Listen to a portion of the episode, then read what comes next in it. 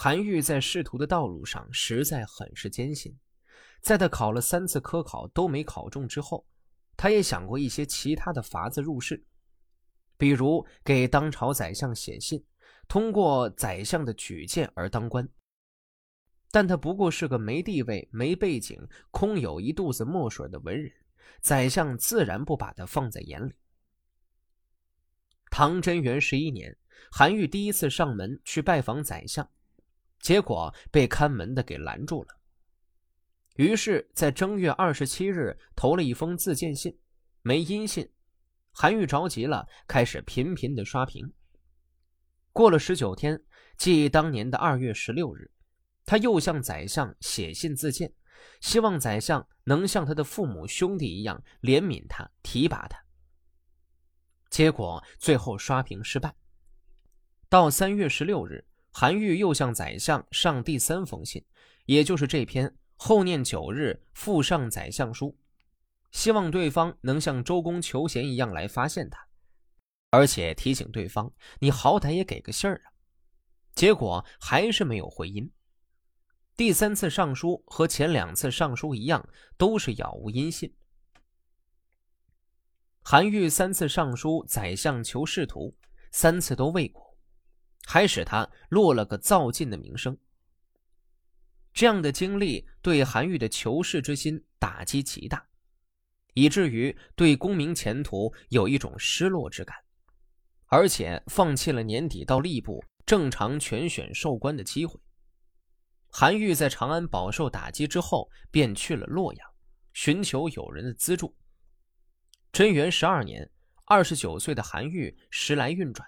得到宰相董进的提携，使董进以检校尚书左仆射，同中书门下平章事，领汴州节度使。韩愈在其幕府谋得观察推官的职位，虽是卑微的小官，也算是正式的步入仕途了。三月十六日，前科相贡进士韩愈谨向宰相阁下。叩拜进言。我听说周公辅佐君主做宰相时，急于接见贤德之士，以至于吃一顿饭要多次吐出口中的饭菜，洗一次头要几次用手把解开的头发挽住。那时，天下的贤才都已被选拔任用了。奸诈邪恶、拨弄是非、巧言谄媚、背信弃义的坏人都已被除掉，四海之内都已太平。那些蛮荒地区的少数民族都已归顺进贡了，自然灾害和违反时令的现象，以及昆虫草木的妖异现象都已销声匿迹。天下所谓礼仪、音乐、刑法、政令等教化人的制度都已修明整治，民间风俗。都以朴实醇厚，动物、植物等蒙受风雨霜露的滋润养育，都已各得其所。吉祥的征兆，诸如麒麟、凤凰、灵龟、神龙之类的动物，都全部出现。而周公以圣明的才智，凭着他是君王叔叔的亲近关系，他那辅佐君王治理国家、教化百姓的功绩又都那样显著，那些求见周公的人。难道还有比周公更贤明的吗？不但不能比周公更贤明，难道和当时各政部门的官员相比更贤明吗？难道他们还能提出什么谋划建议，能够对周公的教化有所补益吗？但是，周公如此求贤若渴，生怕有自己耳朵、眼睛没有听到、看到，头脑所没有考虑到的。从而辜负了周成王委托他治国的用意，不能得到民心的拥戴。按照周公这样的用心，如果他当时辅佐治理、教化百姓的功绩没有这么显著，他也并没有圣人的才能，也没有作为君王叔叔的亲近关系，那么恐怕他连吃饭、洗头都没有时间，怎会只是以吃饭时吐食、洗头时挽发为勤劳就够了呢？正因为他是这样的，所以至今人们还在颂扬成王的美德，同时赞美周公的功绩，而没有停止。如今阁下做宰相和周公的情形大致相似，天下的贤才难道全被举荐任用了？那些奸诈邪恶、拨弄是非、花言巧语、谄媚、背信弃义的坏人，难道都已除掉了？四海之内难道没什么忧虑了？那些蛮荒地区的少数民族难道都已归顺进贡了？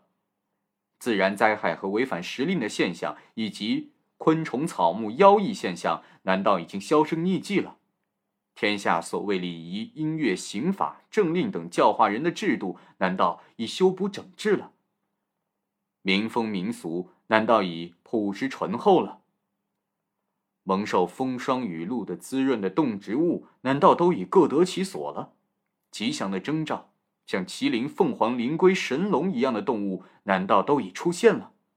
那些求见的人虽然不一定指望他们有很高的德行修养，但是和各级官员相比，他们才德难道全都在百官之下吗？他们的主张议论，难道对朝廷毫无补益吗？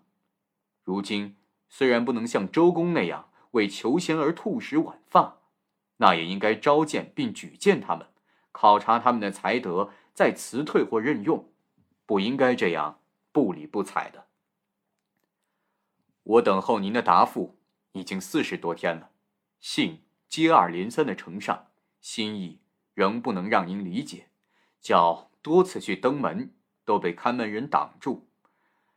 这是因为我生性愚笨，不知道识趣的离开，所以又有了一通关于周公的议论。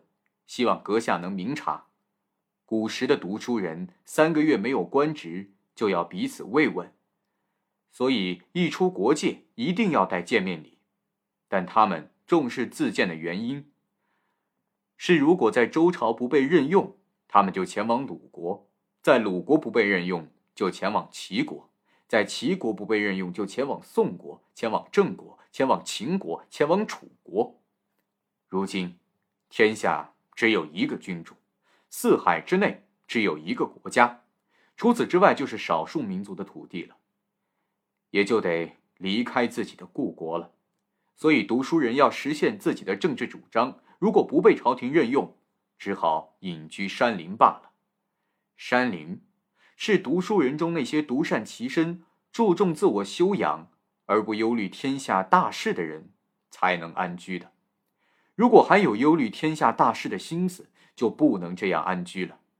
所以，我这才多次自荐，不知羞愧；多次奉上书信，接连登门，而不知羞耻了。又哪里仅仅如此而已？我还惶恐不安地担心，不能出身在您这样的大贤门下。